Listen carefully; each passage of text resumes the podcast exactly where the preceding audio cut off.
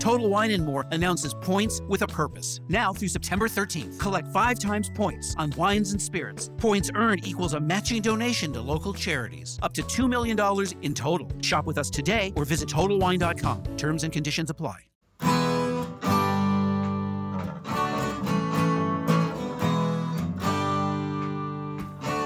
Bem-vindo a mais um podcast do Senhor Tanquinho. Eu sou o Guilherme. E eu sou o Rony. E aqui a nossa missão é deixar você no controle do seu corpo. Fala Tanquinho e Tanquinha, esse podcast está sendo oferecido a você pela loja Tudo Low Carb. O que é a loja Tudo Low Carb? É basicamente um e-commerce onde todos os produtos que estão à venda são próprios para a sua dieta baixa em carboidratos. Então é muito legal, porque eles têm ótimos preços, todos os produtos são baixos em carboidratos e é lá que a gente encontra os nossos próprios ingredientes. Inclusive, eles quiseram dar um presente muito bacana para você é o seguinte: você vai na loja online, você vai encontrar todos os produtos que você quiser, entre oleaginosas do tipo castanha do Pará, amêndoas, nozes, queijos, chips de parmesão, adoçantes como elitritol e xilitol, lanchinhos práticos, macarrão com jaque, cacau em pó e todo tipo de alimento ou ingrediente que você quiser utilizar para incrementar a sua dieta low carb, você vai encontrar lá. Então é fantástico e eu tenho uma dica quente para você agora. Quando você estiver indo pagar, você coloca o cupom SR Tanquinho no checkout e vai ganhar 10% off na sua primeira compra. Então são 10% de desconto sem fazer nada. É incrível e eu recomendo que você compre lá porque os preços são bons, os produtos são ótimos e eles também apoiam essa nossa iniciativa do podcast. Tendo dito tudo isso, hora do show. Olá, Tanquinho! Olá, Tanquinha! Bem-vindos a mais um episódio do nosso podcast. E hoje a gente conta com a presença da Cláudia Vilaça. Tudo bem, Cláudia? Tudo bem. Prazer estar aqui com vocês. Para quem não conhece a Cláudia, a Cláudia é uma, é uma advogada e também fisiculturista que segue uma linha de alimentação comida de verdade, baixa em carboidratos. Então, Cláudia, como você pode começar se apresentando e falando um pouquinho sobre você para quem ainda não te conhece? Olá, boa tarde. O meu nome é Cláudia Vilaça, eu tenho 56 anos, faço 57 agora em maio. E até os 46 anos eu era completamente sedentária. Eu me alimentava muito mal, eu sofria de uma série de problemas de saúde que, na época, eu julgava ser serem coisas normais, naturais de uma, para, para uma mulher da minha idade. Eu tenho dois filhos, moro em São Paulo, sou advogada, escritora e atleta campeã internacional de fisiculturismo natural. O fisiculturismo natural é o fisiculturismo em sua forma pura, ou seja, o esporte sem uso de nenhum recurso, é, como um, nenhum recurso que seja capaz de promover um aumento da, uma melhora na performance, um aumento de força, que, né, nenhum recurso que represente alguma vantagem sobre a, do, do atleta sobre os seus concorrentes. Então, no fisiculturismo natural, ao contrário do fisiculturismo normal, né, em que é muito frequente o uso de, desses recursos, no fisiculturismo natural não se faz uso de anabolizantes, nenhum tipo de hormônio, modulação hormonal, reposição hormonal. Também não se usa estimulantes termogênicos, é, diuréticos nem fórmulas é, manipuladas que contenham algum, alguma substância vetada pelo, de acordo com os padrões do Comitê Olímpico Internacional e da, da, da Agência Mundial Antidoping. E é feito um exame antidoping para todos os atletas, todos eles, 100%, e antes de todas as competições. Então, na hora que a gente vai fazendo todos os campeonatos que eu participei, na hora em que se faz a inscrição, é, o atleta faz a inscrição e imediatamente vai fazer o, o, o vai coletar material para o exame antidoping. E apesar de não ser proibido no fisiculturismo natural o uso de suplementos de proteína, aminoácidos, vitaminas, etc., eu particularmente não faço uso de nada disso. Eu tenho uma dieta 100% natural, paleo, e de baixo carboidrato e sem alimentos processados, sem nenhum tipo de suplemento, sem vitaminas sintéticas e também sem álcool. Eu não faço, já estou na, tenho 56 anos, já estou na menopausa há alguns anos. Eu não faço nenhum tipo, não faço nem nunca fiz nenhum tipo de tratamento uh, ou terapia para menopausa. E, curiosamente, eu entrei na menopausa e passei por essa fase sem nenhum desconforto, sem nenhum problema. Simplesmente a menstruação parou de vir e pronto. Não senti mais nada, minha vida continuou exatamente igual ao que era antes. E eu também não tomo nenhum tipo de medicamento ou fórmula de uso contínuo ou frequente. Caramba, certamente é uma é um relato bem diferente da maioria das mulheres aí que passam pela por essa fase, né? Geralmente elas relatam pois bastante é. sintomas e tudo mais. E é claro que você também tem um estilo de vida diferente da maioria das mulheres dessa idade também. Cláudia, como Sim. que você começou a se interessar então por treino e alimentação e chegou até o fisiculturismo? Porque você mencionou que até relativamente poucos anos atrás não se interessava. Como que foi essa transição? É, até os 46 anos eu era sedentária em tempo integral. Eu e toda a família, praticamente. Uh, e aí era todos aqueles problemas de, de, de, eu tinha alergia, intestino preso, cisto no ovário, enxaqueca. Também eu tinha uma flacidez mórbida. Eu era mole, era uma mulher gelatina, assim, era toda mole. Eu não usava, só usava blusa de manga comprida, calça comprida, não, não usava short, blusa de manga cavada, nem pensar. E também eu não tinha energia para nada, eu sentia um cansaço mortal. Mas achava que isso aí era normal, porque eu já era uma quarentona e, e que era normal que isso acontecesse. E nessa época, o, o, eu comecei, eu pisei pela primeira vez numa academia de ginástica para acompanhar o meu filho, porque eu tinha uma missão que ele estava era um adolescente gordinho, aquela barriga que fazia uma cabaninha em, por baixo da camiseta do uniforme. Um, qual, quem de vocês é o, é o Guilherme, que também, que também era assim? Uhum. Fazia aquela tenda, né? Embaixo do, da camisa. Só usava isso, só usava roupas largas, calça de elástico na cintura e aquelas camisetonas grandes por cima. E aí eu sugeri uma, alguma, que ele fizesse alguma atividade física para, sei lá, para dar alguma coisa que diminuísse aquela, aquela barriga, que estava ficando uma coisa indecente. E havia uma academia de ginástica recém-inaugurada no, no quarteirão da minha casa, um quarteirão de distância. E aí eu sugeri, ah, que tal, vai lá, vai, vai, matricule-se na academia, vá, vá fazer alguma coisa, né? Aí ele, muito chateado com aquela, com aquela conversa de entrar em forma tal, ele falou, ele me desafiou. Ele falou, tá bom, mãe, eu vou para academia, se você for também certo, ele tinha certeza de que isso me desencorajaria e colocaria um ponto final naquele assunto. Mas aí eu topei o desafio e falei, tá bom, eu vou. E aí fomos, começamos os dois a, a, a frequentar a academia de ginástica. No início eram aquelas séries de séries para iniciantes mesmo, era treino, só tinha um treino, era muitas máquinas, aqueles pezinhos cotonetes, né? Os, aqueles pezinhos coloridos. Uhum. E, e, e, a gente treinava. Um dia fazia musculação e no outro dia fazia. É, andava na esteira e, e era, praticamente era isso. E aí, do, nesses dias da, da, da, esteira, o meu filho ficava vendo televisão. Na academia, tinha lá uma televisão por máquina, né, na, na esteira. E enquanto e ficava, e ficava vendo TV e tal, e enquanto eu estava andando, eu ficava observando as pessoas na sala de musculação.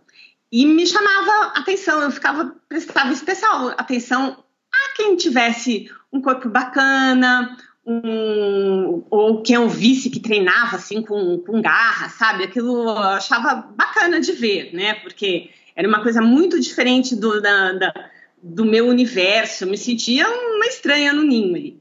Mas eu comecei a observar e me chamou particularmente a atenção um casal.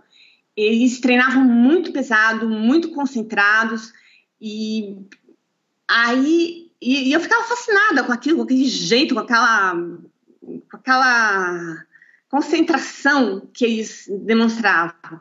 E aí eu comecei a anotar. Eu peguei um, levava um caderno e eu ficava observando na, na posição em que eu estava, sempre era possível observar toda a sala assim, de musculação e eu via. Então, eu anotava, eles estão na máquina tal. Eu não sabia o nome das máquinas, o nome dos exercícios, mas eu inventei um código e fazia uns desenhinhos assim, e aí eu via quantas repetições ela fazia, é, de que maneira, como é que era, como, fiquei, ficava observando. E depois, quando era a minha vez de treinar, eu fazia a minha série normal e ficava tentando reproduzir aqueles movimentos, aquelas coisas. E ficava a seguir. Quando eu estava treinando também, eu dava um jeito de ficar por perto, de olhar. E assim começou, eu comecei a me interessar. Aí, na época, isso foi em, mais, há 10 anos, era, na época era 2009, e a, a rede social do momento era o Orkut. No, o Facebook já existia, mas não, não era muito popular. Instagram ainda não existia.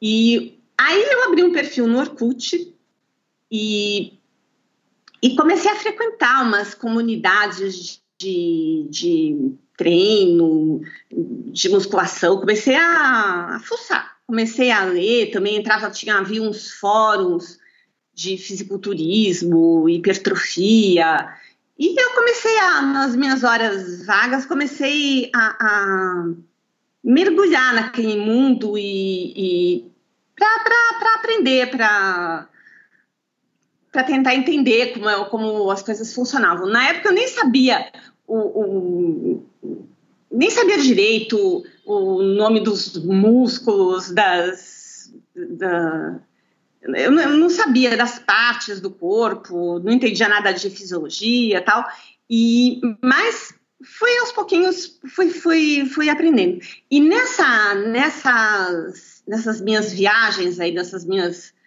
eh, experiências no Orkut, eu me deparei com uma coisa que acabou mudando, praticamente mudou a minha vida e determinou a maneira de treinar, a, a eu acho que foi, foi uma sorte, assim. Eu me deparei com um, uma comunidade, um pessoal que treinava segundo os métodos do HIT, do Arthur Jones. Uhum. Né? E a, aí eu aprendi, o, o HIT é o treinamento de alta intensidade, né?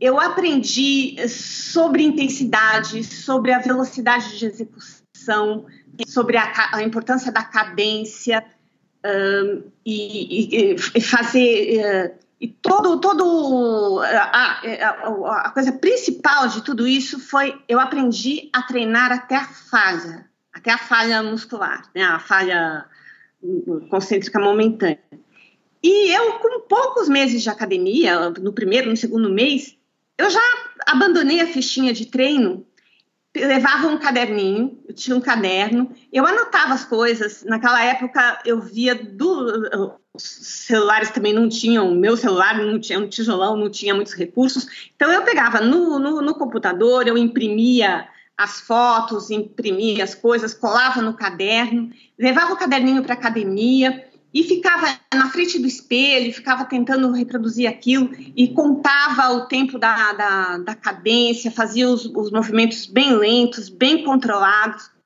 Então isso foi determinou todo o meu a, a, minha caminhada na musculação e no, no, no, esporte, né, no fisiculturismo, desde muito cedo, desde, desde o começo tive essa sorte e, com, e esse método também é, é, é muito bacana porque ele evita lesões. Você treina com alta intensidade, você pega, você vai no seu limite, é, é consegue criar um ambiente, consegue criar o estímulo necessário para o aumento da massa muscular e você não se lesiona, porque a, a, aquele movimento controlado, sem, sem explosões, né? E, e, com a cadência, tudo. Então é uma coisa muito bacana porque eu treinava, sempre treinei sozinha e nunca me machuquei treinando. E eu senti, e, e partindo do, do sedentarismo total, para, para, para um tipo de treino como esse, pegando pesos no meu limite, com, treinando musculação dessa maneira, os primeiros ganhos, que para todo mundo já, é, já, já costumam ser importantes, porque você sai do zero e já, já começa a treinar, já é uma, um, um salto de intensidade muito grande. No meu caso, então, em, em pouquíssimo tempo, eu já comecei a, a, fibrar as costas, eu me desenvolveu muito rápido, principalmente os, os membros superiores, os ombros, uh, os braços, as costas todas desenhadas assim com, com, com um, um, um, desenho de músculos muito bacana mesmo para coisa de pouquíssimos meses de treino. E aí, quanto mais resultado a gente vai vendo, mais mais eu ia me dedicando àquilo e, e aperfeiçoando e, e, e, observando também. Era um exercício de autoconhecimento, vendo o que funcionava melhor, o que, que não funcionava. Aí, aos poucos, também fui aprendendo técnicas de intensidade, como é, fazia lá drop sets e é, a, a, repetições, repetições parciais. E e foi indo, foi assim que eu fui, fui, fui me interessando e, e, e acabei e, e, sempre autodidata, treinando sozinha. E até hoje tem muita coisa que eu nem sei o nome do exercício. Eu, eu no meu caderno que eu mantenho até esse diário de treino me acompanha antes, durante e depois do treino. E eu, eu chego na academia, antes eu já, já planejo a sequência exata de, do, do, do, que eu vou fazer.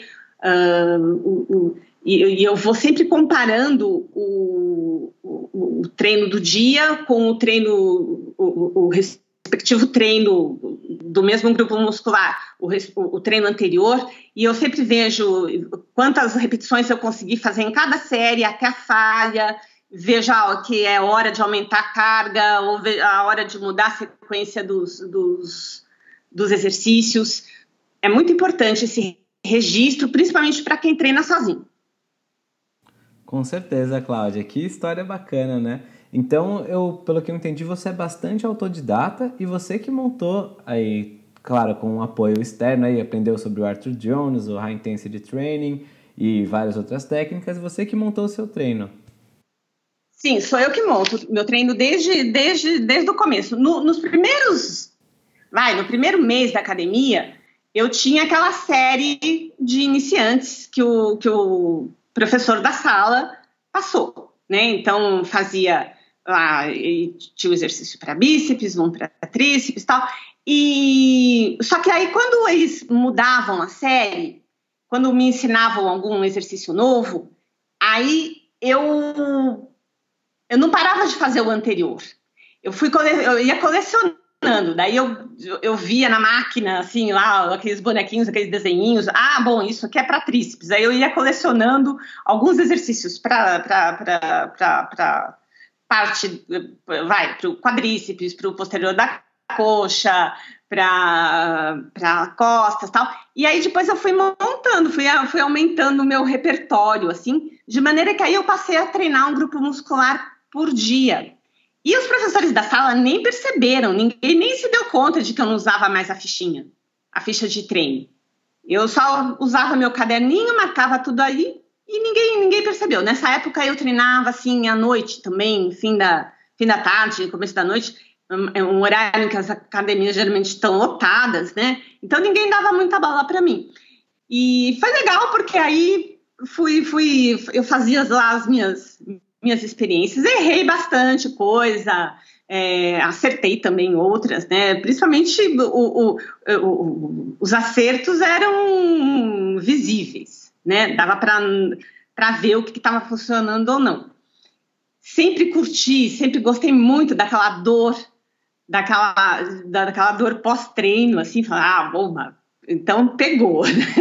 Apesar de que isso não é assim tão linear, mas é, não é não é determinante porém eu sempre gostei muito daquela daquela dorzinha daquela daquela, daquela aquele ardido de, do, do, do músculo alvo no pós-treino e sempre treinando assim sempre treinando até a falha como eu, uh, eu nunca me preocupei com, a, com o número de repetições, mas sim com de, de atingir a falha. Da, naquela hora que você já pensou em parar faz tempo, eu estou lá como se minha levanto aquele peso como se minha vida dependesse daquilo e não sossego até não conseguir mais levantar. Aí descansa um pouco e retoma retoma logo depois, porque é o tempo que o, que, que o músculo precisa para se recuperar momentaneamente e poder, poder ser exercitado de novo. Claro, claro, perfeito, Cláudia. E acredito que assim como o seu treino evoluiu ao longo do tempo, né, conforme você foi aprendendo e testando e vendo feedback, sua dieta também deve ter mudado com o passar do tempo. Então, a gente queria que você falasse sobre como era a sua dieta antes dessa fase de academia e como ela está agora. A minha dieta antes era era um lixo. Até ah, na, na, quando meus filhos eram crianças, eu também tinha cachorros. E aí eu até brincava com meu marido que só quem come direito aqui na. Só quem come direito em casa são os filhotes. São as crianças e os cachorros, porque a gente se alimentava muito mal, eu e ele.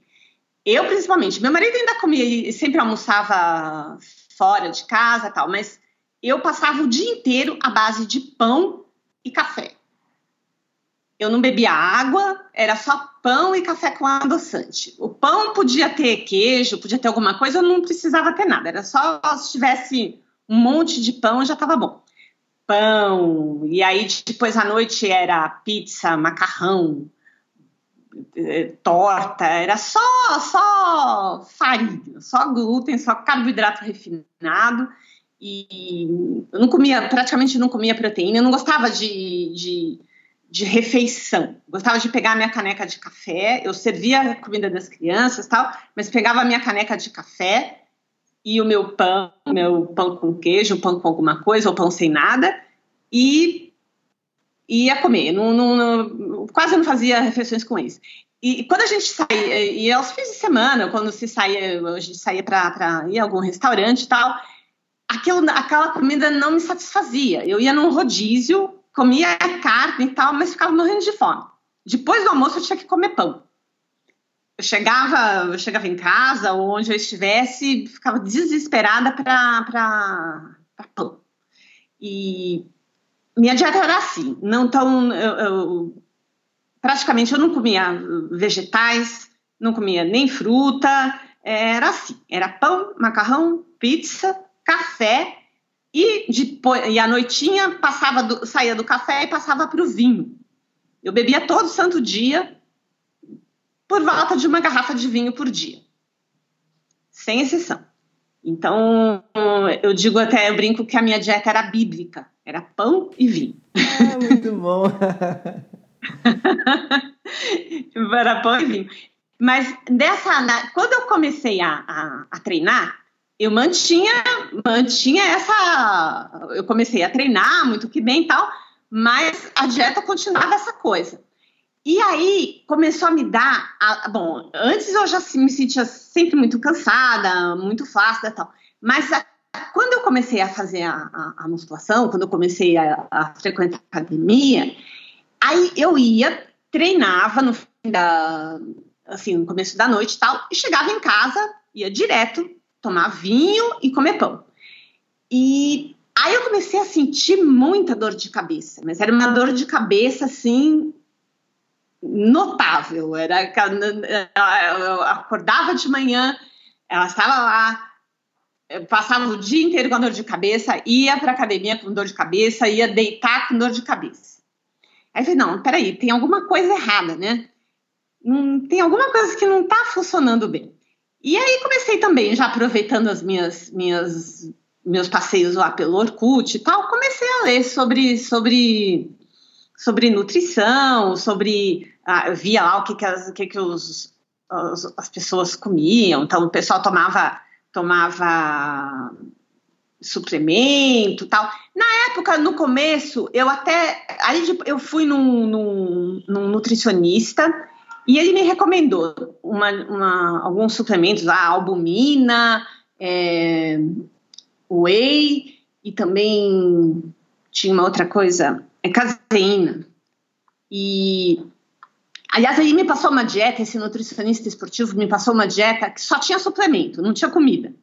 Era whey de manhã, antes do treino, depois era caseína antes de dormir, era só shake e, e também e, e, era shake e pão. Só que o pão aí dessa vez era pão integral, não era pão pão branco, né? É, é era então eu fiquei algum tempo é, tomei lá alguns potes comprava aqueles potes de whey. Ah, e aí também me passava umas vitaminas, vitaminas tipo Centrum, essas coisas assim.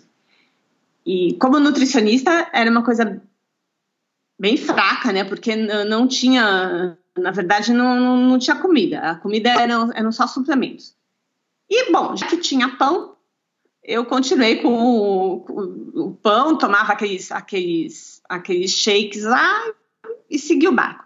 Mas mesmo assim não funcionou.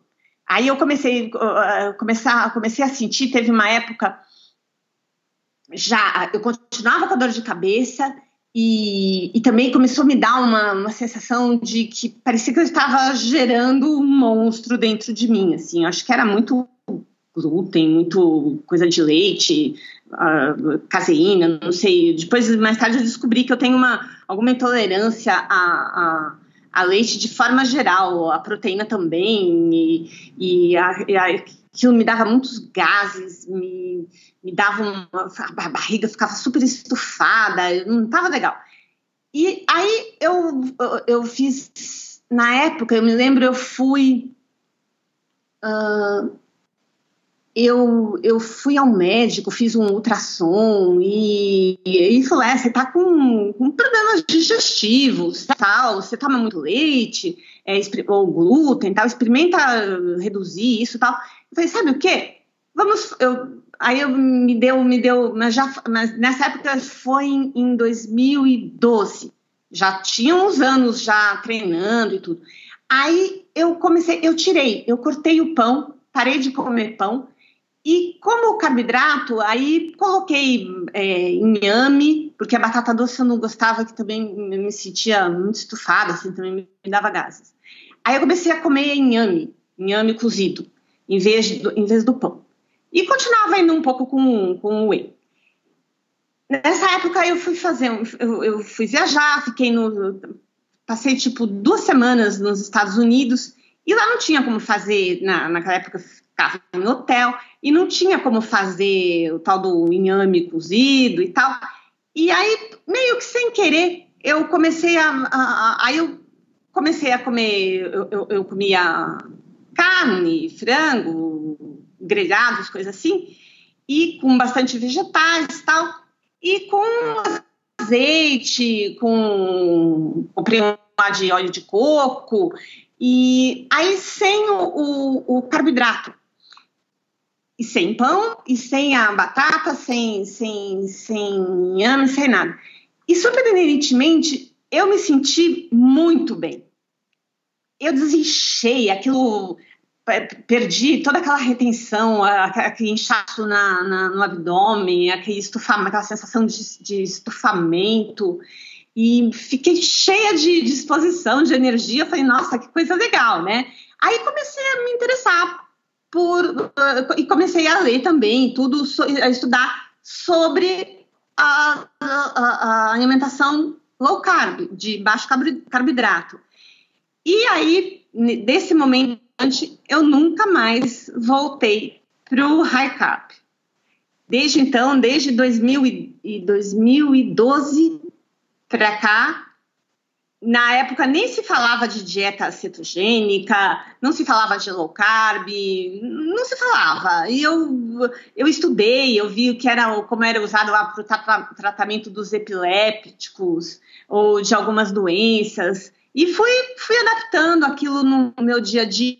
E depois, mais tarde, que eu fui começar a, a, a ler a, sobre a, a alimentação low carb relacionada com, com a prática de esportes e, e, também e muito sobre dieta Atkins e outras, outras dietas low carb. Mas no meu caso, nunca foi o uso do, do, do da, da, alimentação low carb, nunca foi para emagrecer, com a, com a, pensando em emagrecer, também não foi para tratar nenhuma, nenhuma doença, se bem que curou todas as minhas, todos os meus problemas desapareceram com, com isso. Porém, não foi uma coisa intencional. Foi por meio que por acaso e diante do, do, do da sensação tão boa que me que, que ocorreu quando eu comecei a, a, me alimentar daquela maneira, eu não queria mais voltar a me sentir do jeito que eu me sentia antes. Então, aquilo, a, a alimentação natural, sem eu, eu, a, o importante para mim é que nessa minha alimentação low carb, ela é natural, é sem alimento processado. Eu não como carnes processadas, não como frios, embutidos, queijos, molhos, mesmo que seja zero carb, eu não como nada disso. É comida comida que se compra na feira, no supermercado, comida fresca ou congelada ou resfriada, mas que vai depois vai para a panela, vai para o forno, não é eu não como é, prato pronto, congelado, que é só aquecer tal. Eu gosto, eu cozinho, eu gosto de cozinhar e eu preparo a minha comida, é uma, uma comida super simples. É muito, gosto muito de fazer coisas no forno, né? As carnes eu asso ou cozinho, mas eu prefiro assar. Asso com, com, com um pouco de azeite e com temperos, usuário, cebola, ervas e, e acompanho isso com muitos vegetais. Eu não como frutas, que é uma alimentação bem low carb, a minha é bem, o carboidrato é bem baixo, mas eu como muitos vegetais e muito azeite de oliva. E é comida, a, a, a, comida natural, sem ser comida processada. Eu não, não, não uso adoçante, nada que tenha conservantes, é, adição de sódio, adição de coisa nenhuma. É, é a comida, comida de verdade, real food. Caramba, Cláudia, excelente.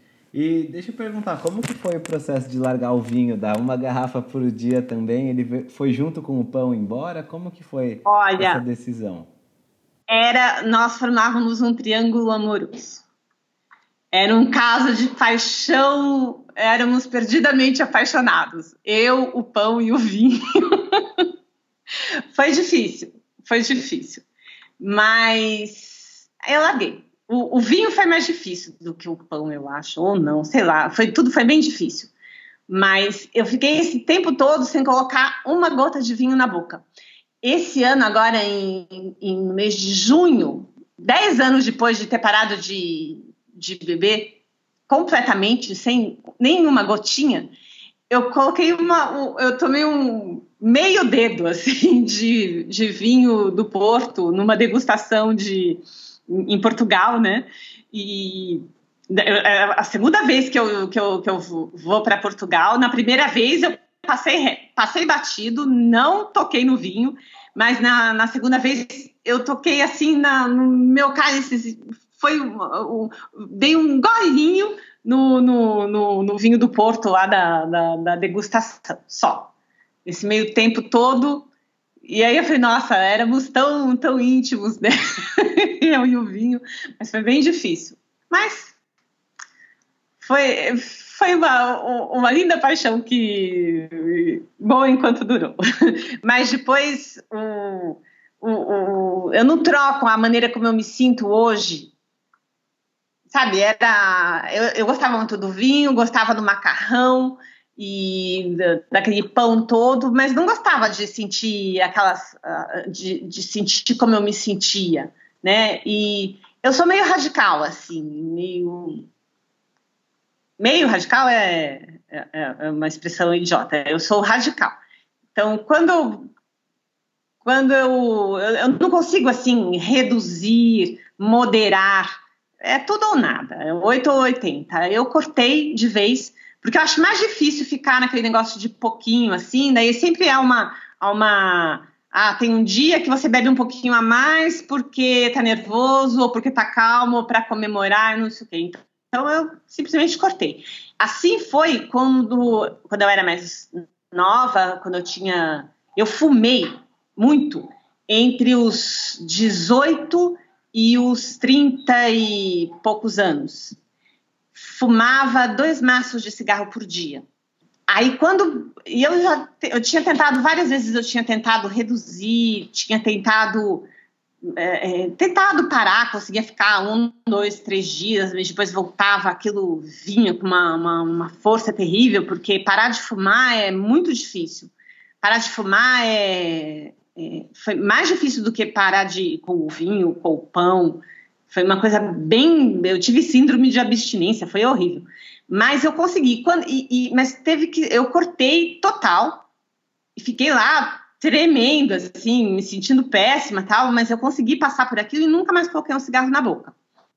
E eu invejava as pessoas que conseguiam fumar socialmente, assim, de vez em quando filavam cigarro, ou eram pessoas que não, os amigos da minha turma que não, as pessoas não compravam cigarro. Elas, de vez em quando elas pediam um, fumavam, pronto, acabou. E, e assunto encerrado. Eu não, era, eu, eu acordava fumando, é, eu morava, na época eu morava sozinha, ia para a faculdade tal, eu ia para a faculdade de manhã e trabalhava à tarde até à noite. Então, uh, eu não tomava café da manhã, eu já começava o dia fumando e ia com, comia, engolia uma fruta, um iogurte, uma coisa assim, passava o dia inteiro fumando e tomando café.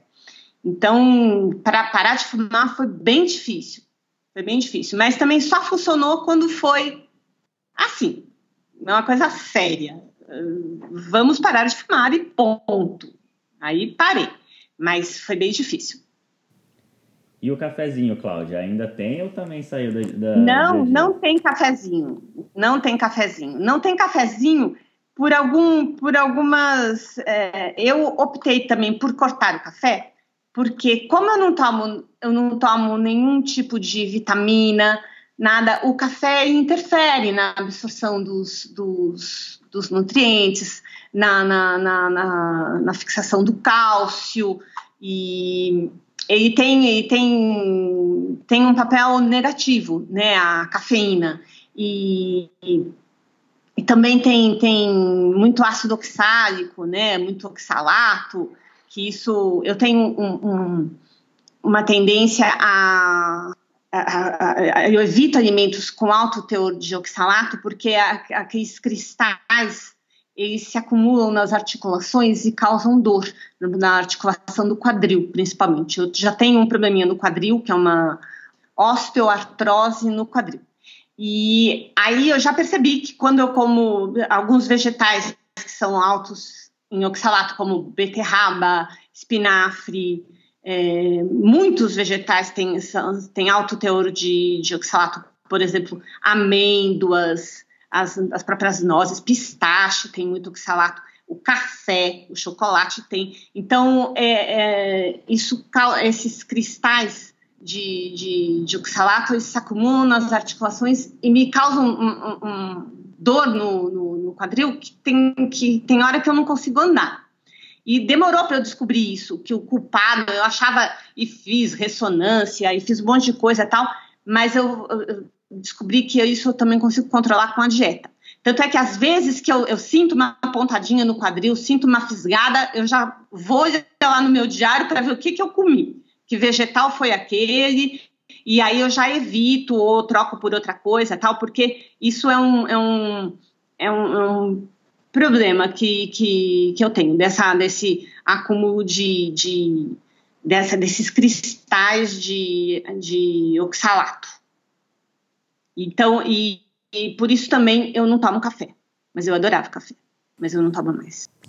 Ah, entendi. É, da gente da nossa parte gosta bastante de um cafezinho e sabemos que muitos leitores e ouvintes também gostam, mas é bem interessante ter essa perspectiva também, porque foi mais um passo aí que você eliminou, né, para fazer essa dieta cada vez mais natural, digamos assim. Essa coisa do café, desculpa te interromper, é importante. Às vezes a pessoa tem, muita gente tem artrite reumatoide ou tem outros tipos de dores nas articulações e tal, e pensa que é, é que é um problema é, sabe, de, de, ortopédico ou alguma lesão, tem, tem problema no joelho e tal, mas pra, quando eu converso com, com, com, pessoas assim, eu falo, você já experimentou tirar o café, tirar, usar vegetais de baixo teor de oxalato, aí a gente vai olhar a lista tal, é impressionante, porque é, é uma coisa...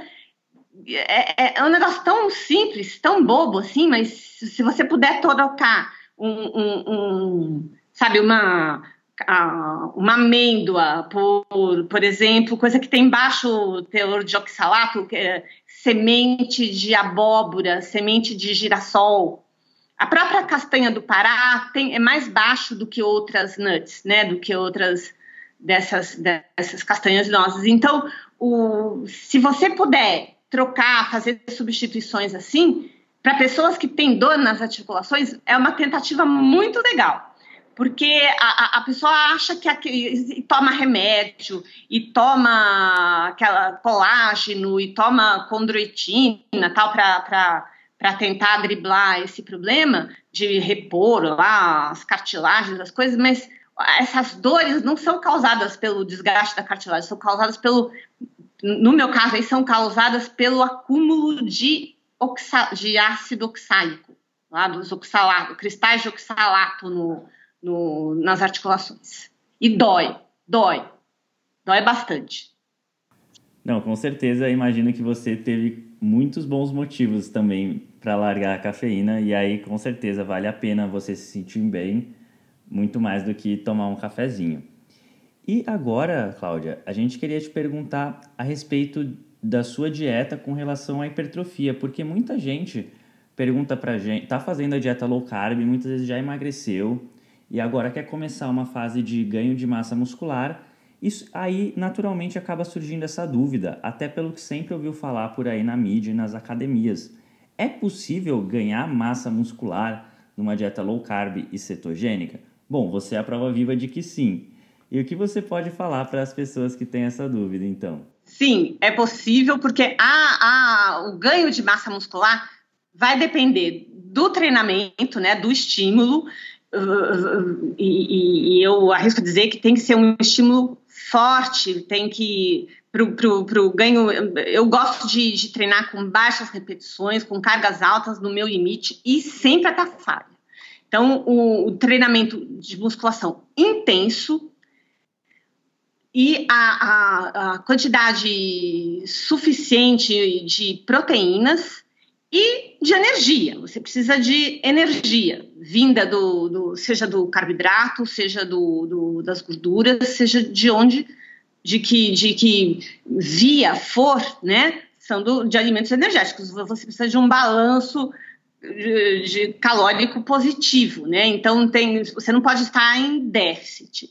Então, o, o, se você está em déficit, você pode ganhar, manter a massa muscular, até, até ganhar um pouco, mas é mais difícil de ganhar uma quantidade significativa de massa muscular. Mas se você tem um, um superávit, vai, se você tem um, um, um, pequeno excedente de calorias, não precisa ser muito, porque senão aí você vai ganhar gordura, mas se você tem que ter um pequeno excedente de calorias ao longo do dia, uma quantidade suficiente de proteínas e um treinamento e fazer treinar de verdade, fazer força de verdade. Aí você vai vai vai vai ter ganho de massa. Vai ter ganho de massa. Por essa razão, última, assim, nos últimos anos, é, antes eu fazia uma, quando eu comecei a fazer dieta low carb, eu comia pouca proteína. Eu fazia era uma cetogênica bem é, extrema mesmo. Eu comia pouca proteína e, e bastante gordura. Chegava assim, tipo, a gordura chegava a ser 80% da, da, das calorias da refeição. 20% eram das proteínas e quase menos de 20 gramas de carboidrato por dia. Era bem pouquinho, era só algumas folhinhas de alface assim só. E, ou algumas folhas tal. E agora, de uns tempos, de, com o passar do, do, dos anos, eu aumentei a quantidade de proteína, então eu como mais proteína e diminuí um pouco a quantidade de gorduras no, no, no, na, na, na, composição das minhas refeições. Porém, ainda é uma, uma, uma dieta de é, hipercalórica, assim, porque com, como e aí eu como é, eu faço cinco a seis refeições por dia. Uh, faço para ter, faço essa, essa, essa quantidade de refeições para ter essa quantidade de calorias aí, de energia para me dar esse excedente. Então eu fico aí por volta de umas entre 2.800, 3.000 calorias por dia. Então aí eu ponho. Agora, quando eu quero, se eu quero emagrecer, quero dar uma secada, aí eu reduzo a quantidade de refeições. Ou mexo na composição aí da. da, da mexo na composição da, da dieta, né, do dia. Mas em fase assim de ganho de ganho de massa, tal, eu faço cinco a seis refeições, aí de entre uh, com intervalos de três a seis horas entre cada uma. Por exemplo, de manhã eu faço duas refeições, mas depois seis horas depois eu vou fazer a segunda a terceira refeição depois do treino. Então eu, eu fico tranquilamente mais tempo sem, sem, sem comer, não, não me dá fome, mas eu me organizo para fazer essas refeições dentro da programação da minha dieta para eu ter a, a quantidade lá de, de, de, energia e de, de proteínas e de calorias de acordo com, com, com os meus objetivos.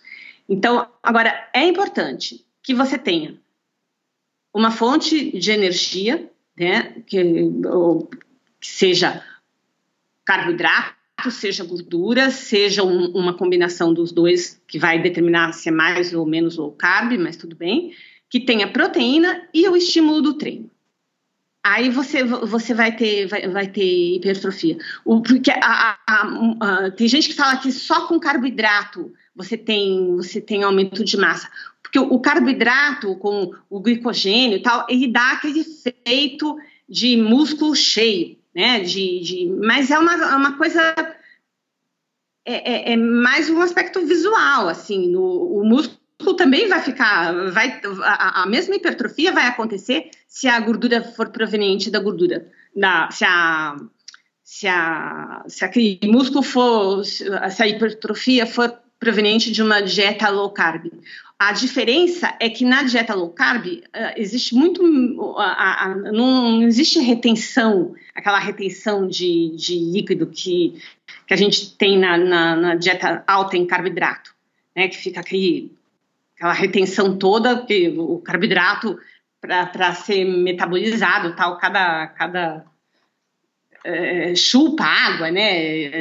Tem que hidratar. Então, dá aquele músculo cheio, mas porém também dá aquele aspecto de retenção.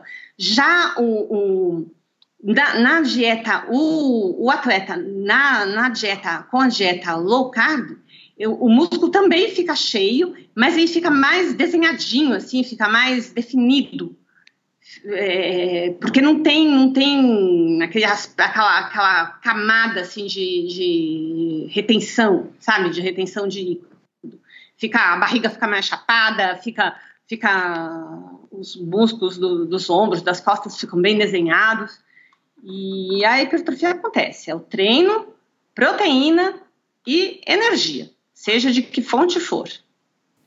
Ah, com certeza, é um excelente resumo e é o que a gente acaba falando mesmo, né? Está num artigo que a gente tem no site sobre hipertrofia na dieta low carb. Então você avaliaria que o atleta, no contexto de uma alimentação mais baixa em carboidratos, tem esse aspecto visual menos retido durante maior parte do tempo, assim, comparando com às vezes uma dieta com, com muito carboidrato? Sem dúvida, sem dúvida. Sim, com toda certeza, o, o, o aspecto é, é, é, muito mais definido, mesmo quando se, se, se estiver um, um pouco acima, assim, se, se, se a dieta for. É engraçado, mesmo a, quando, quando é, teve outras épocas que eu já fiz ah, com mais carboidrato e, e menos gordura e tal, aí era com mais carboidrato, a dieta tinha menos calorias. Mas a, esse aspecto da, da da definição da pele colada no, no, no, músculo, assim, sabe? Sem aquela. Parece que não tem aquela aquela esponjinha embaixo da pele, assim, a pele fica fininha. Isso é com a, com a, com a, com a dieta low carb. Não, não, não dá retenção, a barriga fica, fica, fica o tanquinho mesmo, o senhor tanquinho. os, os músculos assim, do, do ombro, dos ombros, assim, ficam fibrados, sabe? E também a, a vascularização fica mais aparente. Com certeza, com certeza. Tudo isso são bons resultados, né? Que animam as pessoas no aspecto visual.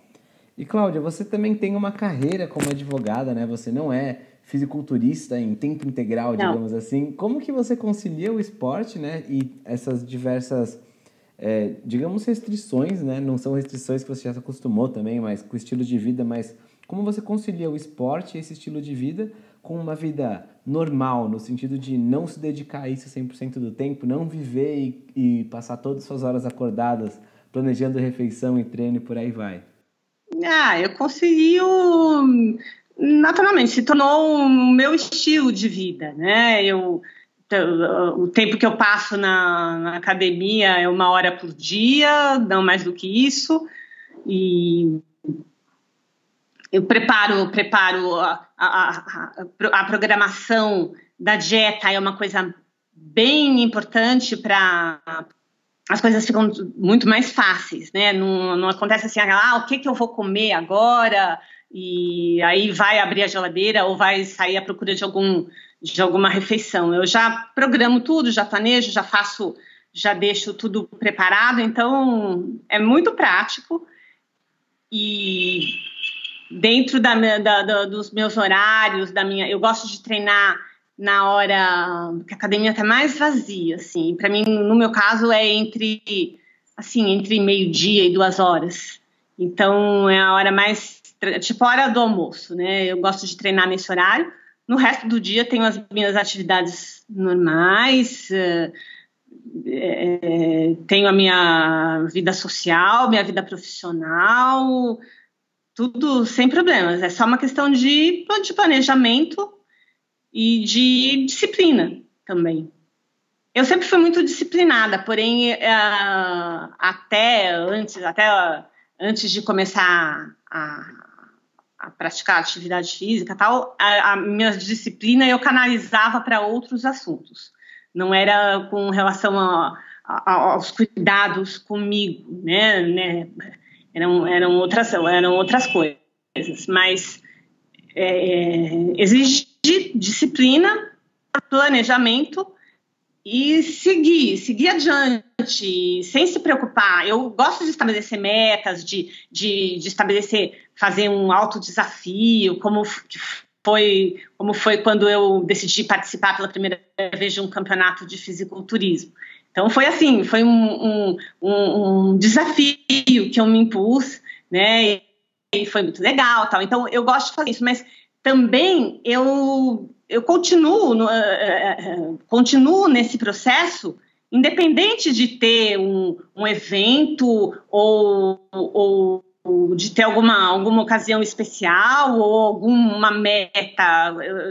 É um, é um estilo de vida, é uma é um caminho, é uma trajetória, um dia após o outro e um passo à frente do outro e vamos em frente, num, sem, sem, sem ser assim uma, uma, uma coisa, uma exceção, um, um, momento parado no tempo, como, como quando às vezes as pessoas falam, bom, vou fazer uma dieta para perder tantos quilos, ou vou fazer não, eu aquilo é, é, é, é para a vida, para a vida toda. E, e, eu treino do como se eu fosse competir, sempre como se eu fosse competir, subir no palco uh, na semana seguinte. Eu tô sempre, tô sempre pronta, tô sempre, tô sempre comprometida com, com com essa com essa minha atividade, é o meu esporte, é uma coisa que eu, que eu gosto de fazer e é minha vida, assim. Então não é não é um, uma coisa que eu faça para agradar alguma pessoa, ou para impressionar alguém, ou para é, ou por dinheiro, ou sabe, por, por algum outro objetivo assim. Não, é um é um, é um, é um estilo de vida, é, é a maneira como eu escolhi viver a minha vida e é a maneira como eu quero ser. Eu projeto a pessoa que eu quero ser ou, ou como eu quero que seja a minha vida daqui a algum tempo, alguns anos e, e eu miro lá na frente e vou, vou, vou nessa direção. Perfeito, Cláudia. É, e uma coisa que a gente ficou curioso para saber é que você tem algum, é, já faz uma dieta bem baixa em carboidratos, o que adiciona um certo grau de restrição de alimentos no seu dia a dia. E você ainda tem outras restrições, como aqueles alimentos que é, te causam dores por causa do, do ácido oxalato. Então, como, em quais, em quais alimentos a sua dieta é baseada atualmente? Como você planeja o seu cardápio? Olha, eu como uh, como fonte de proteína, eu como muito peixe, peixe selvagem, porque eu não, não gosto de peixe de. Não uso peixe tipo tilápia, é, nem salmão de cativeiro, que peixes com, com, com corante, hormônios. A, a, tilápia tem, tem é, essas tilápias é, criadas em cativeiro, são, os peixes recebem hormônios para mudar de sexo. Então, para todos ficarem, para maior, a maior parte do, dos peixinhos se tornarem macho, porque assim eles adquirem maior peso e, e, e dão mais lucro né, na, na, na, na, comercialização. Então, é tudo aquilo é hormônio que a gente está ingerindo. E o, o, o salmão de cativeiro, mesma coisa também é hormônio, né, para ficar bem vermelho, bem bonito. Então, mas eu uso bastante peixe, sardinha, salmão selvagem, é, anchova, peixe, peixe, peixe, peixe pescado, sem ser, sem ser peixe de criado em cativeiro. E frango, Carne de vaca, um, um, um pouco, assim, também, mas não sou, não, não, uso tanto, mas eu uso mais frango, é, peixe e ovos. São as minhas fontes de proteína. É, laticínios eu não uso nada, não, não, não, não como nem queijos, nem nada de leite. E muitos vegetais, muitos. Eu gosto muito de abobrinha, brócolis, repolho, é, folhas todas. Sempre só faço, só faço, uh, só observo essas que tem tipo espinafre, que tem que tem muito oxalato, eu evito. E ou às vezes eu ponho um pouquinho assim, só para fazer um mix, mas não baseio aquilo naquele ingrediente a minha a, a, não ponho não, não uso aquilo em grande quantidade como sementes também, semente de abóbora e de girassol, tem bastante magnésio, pouco oxalato, é ótimo para o intestino, que eu tinha antes, eu tinha sempre sofrido com o intestino preso, e, e eu descobri que, que, que essas, essas sementes ou, ou, ou é, é, alimentos que têm bastante magnésio, eles ajudam na produção de serotonina, e isso facilita lá, aumenta a velocidade do, do trânsito intestinal, é muito legal para o intestino. E também castanha do Pará, um pouco também, porque não se pode comer muita castanha do Pará, né? Porque tem muito selênio, senão aquilo em excesso é tóxico. Mas eu como castanha do Pará e muito azeite de oliva. Uso bastante, é a minha principal, atualmente a minha principal fonte de, de gordura além do, do, do, dos peixes gordos e da, da, da, gema do ovo, né, é o azeite de oliva extra virgem. Excelente. E água. Tá. claro, água. Excelente, dá para ver que é uma dieta bastante variada, aí você citou uma enormidade de alimentos e para o pessoal ver que não fica limitado quando eles têm que fazer escolhas saudáveis e retirar alguns alimentos. Quer dizer, se você só está às vezes retirando carboidratos refinados, tem mais opções ainda do que isso, né? É muita, muita coisa pois e é, é bacana. E quem não isso. tem quem não tem esse problema de, do, aí do oxalato pode se deliciar com todo o universo de colorido de, e saboroso de vegetais nas suas mais pimentão, berinjela, é, cebola, alho, tudo isso, é uma delícia. Aí você faz uma combinação daquilo com, com a carne, é, com as carnes grelhadas, com bastante azeite, ficou uma coisa bem mediterrânea, assim, muito bom. Show demais, Cláudia. E deixa eu perguntar, que a gente ficou curioso aqui escutando a sua história, como que foi o pulo assim de você gostar de treinar e gostar de se interessar para isso para vou competir no fisiculturismo? Como que foi essa transição? Olha, foi. Deixa me ver quando foi isso. Foi nessa. Uh, eu vinha todo dia, eu ia para academia. Comecei em 2009. Aí até 2011, assim mais ou menos, eu ia fazer meu treino todos os dias, ia fazer minha dietinha, uh, foi indo.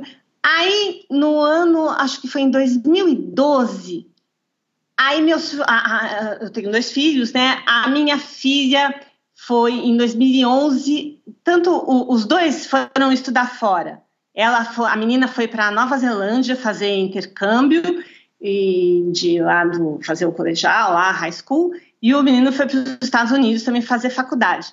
E eu continuei com a minha vidinha e tal, mas ah, com a, a, as duas crianças fora também diminuiu bastante, assim, a minha... A, a, me, me, me, sobrou algum tempo que antes eu, que era dedicado a eles tal. E aí eu falei, teve uma, um belo dia, eu falei, ah, sei lá, vou fazer um preciso de um projeto novo, né? E aí pensei, ah, eu vou, vou me preparar para uma competição de fisiculturismo. E assim foi. No, aí no começo de, no primeiro semestre de 2013, aí eu participei de uma aqui no Brasil ainda, no, no final de 2012 e outras cinco, quatro ou cinco no primeiro semestre de 2013. E aconteceu uma coisa muito engraçada, porque era dentro da minha. A, a, primeira competição era uma categoria única. Eu competi com as meninas e tudo, com, a, com meninas lá que tinham idade para ser minha, minhas filhas. Mas nas outras competições era dentro da. Era na, eu competi na categoria Master. Né? Eu tinha cinquenta e tantos e era, era a categoria Master era para atletas acima de 35. Tem uma boa diferença entre cinquenta e tantos e 35, mas tudo bem, já, mas era dentro da minha categoria. E, e nessas, em todas essas competições, eu ficava, eu obtive todas as vezes, 100% das vezes, eu obtive um gloriosos últimos lugares. Até que eu me dei conta de que o, o, o meu físico natural não era o que, o, o que os jurados e o, que o público, ah, os árbitros esperam, porque a, a, o que se espera, assim, na, na o, o, padrão, digamos assim, na, das competições de fisiculturismo no Brasil, que a maior, maior parte delas é pela IFBB, o que se espera é um físico, vou pedir perdão pela expressão, mas é um físico bombado. E é, é com aquele. É, é o tipo de, de, de, de, de musculatura, é o tipo de desenho, o tipo de, de corpo que não, não, não, não, se adquire naturalmente. Aquilo é, tem, é, é, só, se, só se chega naquele físico com o uso de anabolizantes, com o uso de, de termogênicos, de diuréticos antes da, da, da, da competição e toda aquela preparação a, aqueles ciclos de drogas e tudo que chegam, fazem o atleta chegar naquele ponto. E o atleta natural nunca fica daquele jeito. E eu, eu fui colecionando alegremente meus últimos lugares. Até que, eu, até que no fim, no, no, último campeonato, que foi em julho de 2013, foi um campeonato brasileiro, aí eu tirei, fiquei em último lugar, como sempre, e, e eu estava muito bem, estava linda tal, mas estava bem, o corpo estava bonito, o rosto bonito, estava tudo legal, mas e tinha e, e, e, eu eu posso dizer sem, sem falsa modéstia tal, assim olhando friamente eu, eu, estava muito melhor do que vai, se não fosse pegar primeiro nem segundo, mas não era para não merecia o último lugar. Mas enfim, e depois dessa última competição, que foi em julho de 2013, vieram me perguntar se, se eu ia continuar competindo e se eu pretendia continuar, se eu, se eu pretendia continuar competindo, se eu ia querer perder sempre ou se eu ia competir para ganhar. Se eu, se eu, queria competir, ou, ou, seja, assim, em igualdade de condições. Para isso, então, eu teria que me enquadrar e, e fazer como todo mundo faz, porque senão era só era sabido que não, não ia dar certo, né? Que aí eu falei não, tá bom, eu vou vou mudar assim, mas vou mudar de praia, né? Fui procurar a minha a minha minha turma. Aí eu me desisti de, de, de continuar competindo no Brasil pela IFBB e me associei a, a, a uma, uma, federação de fisiculturismo natural nos Estados Unidos, com, que hoje tem mais de 30 anos de atividade, a, a INBA, e eles têm sede na, na Califórnia, e aí fui, isso, eu, em julho, aqui, eu fiquei em último, Daí, em setembro, eu fui para os Estados Unidos e aí comecei a pegar, a colecionar primeiros lugares. Foi uma, uma, uma, uma coisa muito muito curiosa. Aí eu fui, e meses depois, com o mesmo físico e tudo, fui para os Estados Unidos, aí peguei o, prime o, o primeiro lugar, uh, campeonatos em Hollywood, campeonatos em Las Vegas, o Natural Olympia, uh, Forever Natural, e depois também no ano seguinte voltei para Las Vegas, e foi aí, sempre pódio.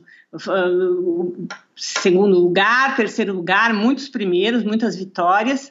Fui para competir em Dubai, no Mundial de Fisiculturismo Natural. Tive a oportunidade de, de, de viajar bastante, de conhecer outras, outras pessoas. Dubai é um lugar incrível. E a maioria desses campeonatos uh, uh, que eu participei foi nos Estados Unidos. Existe eh, essa essa federação tem campeonatos realizados em muitos países do mundo, não. Na Austrália, muitos países da Europa, tem no Canadá, mas aqui no Brasil ainda não. Eu sou representante da INBA no Brasil, mas ainda não conseguimos realizar nenhum campeonato aqui um campeonato com, com, segundo as normas do fisiculturismo natural, do, com exame antidoping.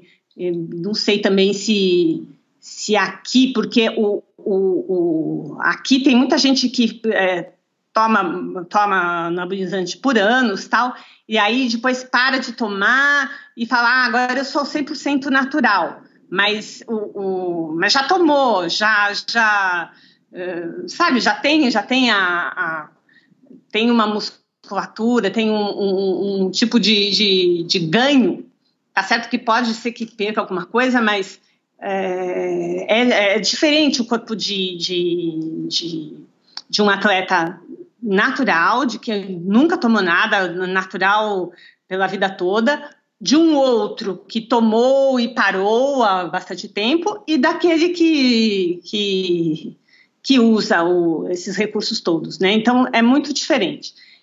Então a gente ainda não conseguiu realizar um campeonato desses no Brasil, mas eu espero que tem, que, que, que exista quórum, né? Que exista que exista um número de interessados meio difícil, porque o Brasil consome, aqui no Brasil a gente consome muito, muita droga, muito anabolizante, muito hormônio, é uma coisa assustadora. Assustadora. E não sei nem se, se haveria público para a quantidade suficiente de atletas para a realização de, de um campeonato em todas as categorias. Mas foi assim que, que a minha passagem do, do a minha a minha estreia, a minha experiência nos campeonatos aqui no Brasil e depois a, a como foi que eu que eu decidi ir competir fora. Caramba, Cláudia, muito legal mesmo é, como você começou no fisiculturismo. E agora, infelizmente, a gente já está chegando na parte final do podcast, mas a gente tem uma pergunta que a gente sempre gosta de fazer para todos os convidados. A gente já percebeu que você tem vários hábitos saudáveis, como uma alimentação bem saudável, como treinar, como não tomar álcool, e a gente queria saber se você tem outros hábitos saudáveis além desses. Hum, outros hábitos saudáveis. Bom, eu tenho, eu não tomo, não, não tomo nenhum tipo de remédio, não tomo nenhuma vitamina, não tomo nada disso. Eu sou, eu, eu não costumo fazer treino aeróbico de na esteira ou bicicleta tal, mas eu sou sou uma pessoa super ativa. Eu não tenho carro, não dirijo, faço tudo a pé, subo escada, eh, faço faço muita coisa muito coisas, tarefas domésticas mesmo, e, e, compras e tudo mais, é tudo a pé. E, e ando no mínimo aí vai 10 km por dia, sempre acelera, em ritmo acelerado. Então eu não faço, eu não, eu não tenho tempo, não gosto também de, de, de na academia ir lá fazer treino aeróbico. Eu uso, eu faço no, no, no, no dia a dia, na minha, encaixo isso na minha rotina. Então, quem tem cachorro, que saia, saia com o cachorro para passear, aquele de bicicleta, bicicleta no parque, é, sabe, enfim, subir escada é, é, é, de dois em dois, três em três degraus e assim vai. E de outros hábitos saudáveis, eu não faço, não costumo fazer, eu não, não faço nenhum tratamento estético de, de de, de pele, de essas coisas, de, de, de clínicas de estética, sabe? Massagem, é, laser, essas coisas todas. Não faço nada disso. Também não uso, não uso botox. Nunca fiz hipo. Não faço, não tenho não faço nenhum tipo de injeção, de, de, de preenchimento, nada disso. Isso, é, eu acredito no poder da, da, da, alimentação, da alimentação sem alimentos processados, a alimentação mais natural possível, com, com, com muitos vegetais, com bastante proteína, a minha pele é muito boa, não tem problema de pele seca, de unha fraca, de cabelo caindo, não tenho celulite, não tenho estria, tenho, faço meu check-up anual e meus exames são maravilhosos. Eu tenho níveis altíssimos, inacreditáveis de vitamina B, sem tomar nenhum tipo de suplemento. Todas as outras cálcio e perfil de perfil lipídico, colesterol, tudo tudo bonitinho assim, coração de o, o médico falou que fui fazer eletrocardiograma tal e falou que é coração de criança. Então tenho uma saúde assim perfeita. A única a única coisa que me incomodava até há uns tempos atrás era o intestino preso, que eu já com a alimentação eu resolvi esse problema. E são esses. O, o, o, os meus hábitos são basicamente focados na alimentação, é tudo resultante da alimentação e do treino intenso. Poxa, que show, Cláudia! E como que você resolveu o intestino preso? Eu sei que essa é uma questão que atormenta alguns leitores, especialmente no comecinho de uma dieta low carb. Não é essa, o intestino preso. Eu sempre, desde criança, eu tinha problema de intestino preso. Aí eu sempre também, desde criancinha, usava, já usei todos os tipos de laxante possíveis e imagináveis. Minha mãe me dava laxante e eu tinha. Aí foi indo que eu uh, já até um ano atrás, assim, eu sempre, dependente de laxante, ia aumentando a dose de laxante. Aí teve um dia, foi mais ou menos um ano e pouco atrás, que eu falei, sabe o que? Eu não vou mais tomar laxante. Vou parar com isso e vamos ver o que acontece. E eu comia, comia muita fibra, muitos vegetais, comia o azeite e tal, e muita água, e, e anda e faz exercício e não jantava nada, né? Quer dizer, não, não, não resolvi o problema do intestino. E aí e, e, e, e, fui, fui ao médico, aí me manda é, suplemento de fibras, Aí eu não, não, aquele negócio me, só, só me estufava, me dava mais gases e não, não resolveu nada. Falei, não, fibra por fibra, eu como fibra dos, do, no, na minha dieta tal.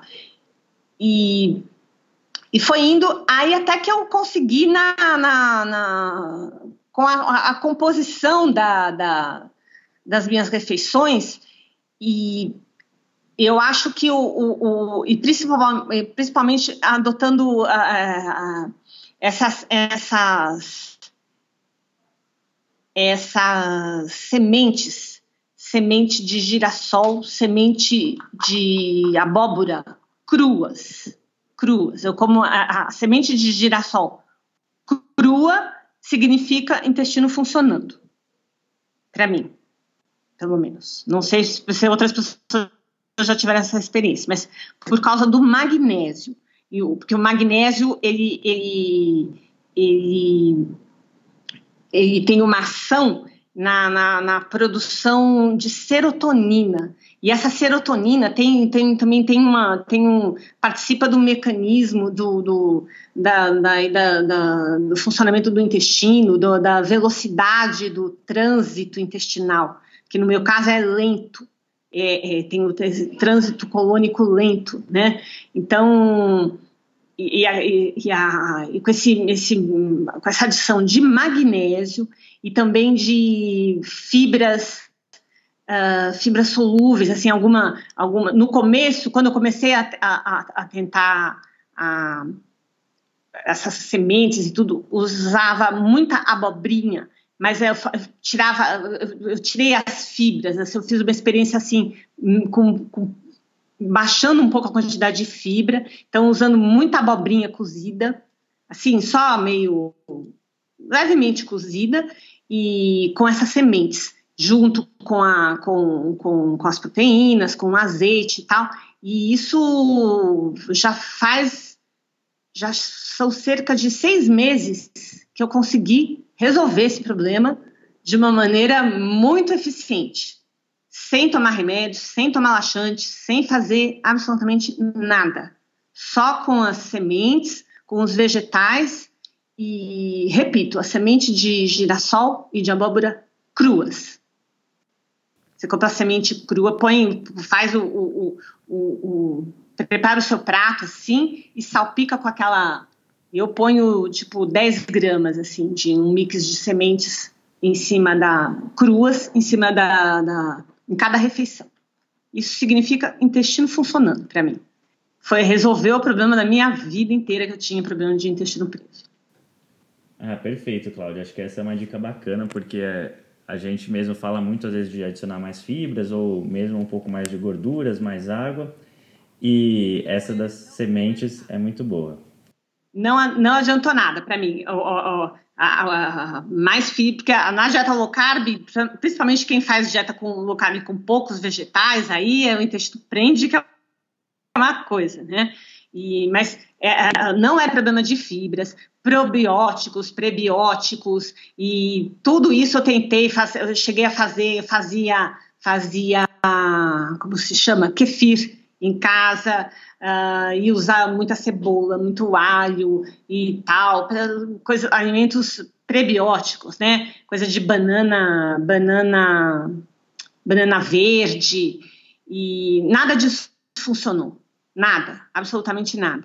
A única coisa que funcionou então, não é uma questão de, no meu caso, pelo menos, era essa, essa, era essa coisa do, do trânsito lento do intestino e que acabava causando uh, o intestino preso, a prisão de ventre. Não era um problema de ingestão de fibras, não era problema de água, não era problema de exercícios físicos e não era problema de falta de gordura na dieta. Resolvi isso eh, com o magnésio e com eh, proteína também. Precisa da proteína para proteína, o que tem bastante proteína que ajuda na é, carnes assim de peru, peru e frango também, o peixe também, e, e que ajuda na, na, na, na, são alimentos e combinações que aumentam a produção de serotonina, produção do organismo de serotonina. Isso foi, foi do, do, do, de, acabei descobrindo e fazendo experiências através de a partir de leitura tal sobre o funcionamento do, do intestino. E depois, conversando com um médico a respeito, aí ele falou que tem, que, que, é, que tem muita gente que usa um pouco de chocolate, que tem bastante magnésio e, e outras, outras coisas, mas os chocolates, assim como o café, eu não posso por causa do, do tal do oxalato, né? Então aí eu, eu procuro coisas que tenham, alimentos que tenham bastante magnésio e que não tenham, e que, e, por outro lado, tenham baixo teor de oxalato. Mas quem não tiver problema com oxalato, pode se jogar aí, comer seu chocolatinho aí, vai, vai ser legal. Ou outras nozes, né, que tenham mais, mais magnésio do que a castanha do Pará e do que essas sementinhas de, de girassol e de abóbora. Perfeito, Cláudia. Agora a gente está chegando na parte final do nosso podcast e a gente queria saber a gente queria que você deixasse para os nossos leitores e ouvintes as suas mídias sociais, o seu site, ou seja, os canais por onde eles podem acompanhar mais de você. O meu Instagram é o Cláudia Natural, o meu Facebook Cláudia Vilaça Seton, S-E-2-T-O-N de navio. O meu blog claudiafitblog.blogspot.com é, tem, tem meu e-mail, tem meu canal no YouTube, que tem pouca coisa, mas to, todos esses, esses links e endereços tem no meu Instagram, Cláudia Natural. Então, a partir de lá é fácil me achar. Meu e-mail também, claudiavilata2, arroba gmail.com. Eu adoro conversar, adoro receber correspondência. Ah, que legal, Cláudia. Tenho certeza que quem se interessou aí pela sua história, quem quer saber mais, vai seguir o seu Instagram Cláudia Natural e também vai de lá encontrar as outras mídias para consumir o conteúdo do jeito que eles preferem, seja em texto, vídeo por aí vai. Cláudia, muito obrigado por ter participado do nosso podcast hoje. A gente ficou bem feliz aí de poder contar com a experiência de alguém que está aí nas trincheiras lutando com a hipertrofia, a dieta low carb e mostrando aí na prática como é que se vive esse verdadeiro estilo de vida. Então, muito obrigado pela participação novamente. Eu que agradeço, foi um prazer. A gente também queria agradecer a quem ouviu até aqui o podcast. Muito obrigado por sua audiência. Esperamos que você tenha gostado tanto quanto a gente gostou aqui da conversa com a Cláudia. E se você gostou, então não deixe de deixar sua avaliação 5 estrelas lá no iTunes e também seu comentário. Tudo isso é muito importante pra gente. Novamente, muito obrigado a Cláudia, a quem escutou a gente até aqui. E segunda que vem tem mais episódio. Um forte abraço do, do Senhor Tanquinho. Fala Tanquinho e Tanquinha, esse podcast está sendo oferecido a você pela loja Tudo Low Carb. O que é a loja Tudo Low Carb? É basicamente um e-commerce onde todos os produtos que estão à venda são próprios para a sua dieta baixa em carboidratos. Então é muito legal, porque eles têm ótimos preços, todos os produtos são baixos em carboidratos e é lá que a gente encontra os nossos próprios ingredientes. Inclusive, eles quiseram dar um presente muito bacana para você é o seguinte: você vai na loja online, você vai encontrar todos os produtos que você quiser, entre oleaginosas do tipo castanha do Pará, amêndoas, nozes, queijos, chips de parmesão, adoçantes como elitritol e xilitol, lanchinhos práticos, macarrão com jaque, cacau em pó e todo tipo de alimento ou ingrediente que você quiser utilizar para incrementar a sua dieta low carb, você vai encontrar lá. Então é fantástico e eu tenho uma dica quente para você agora. Quando você estiver indo pagar, você coloca o cupom SR BR Tanquinho no checkout e vai ganhar 10% off na sua primeira compra. Então são 10% de desconto sem fazer nada. É incrível e eu recomendo que você compre lá porque os preços são bons, os produtos são ótimos e eles também apoiam essa nossa iniciativa do podcast.